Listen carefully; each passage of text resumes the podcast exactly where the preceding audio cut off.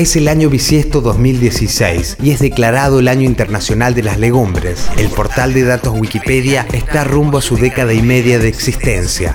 Lograron detener a Joaquín Guzmán Loera. Joaquín Guzmán Loera ha sido detenido. Guzmán Loera será trasladado nuevamente al Centro Federal de Radiación Social número uno del Altiplano. En México, el narcotraficante Joaquín Guzmán Loera, más conocido como el Chapo Guzmán, es capturado por tercera vez en un operativo de la Marina Mexicana luego de haberse fugado un año antes. Y el mundo conoce el caso de los Panama Papers, en los que se ven envueltos grandes magnates y políticos del mundo, incluido el recién asumido presidente argentino, Mauricio Macri.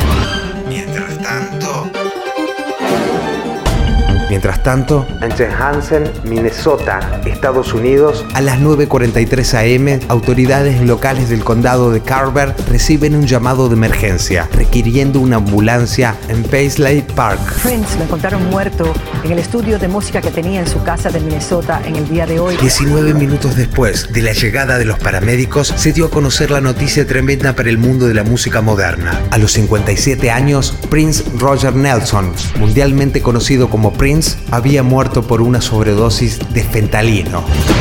El mundo llora su símbolo.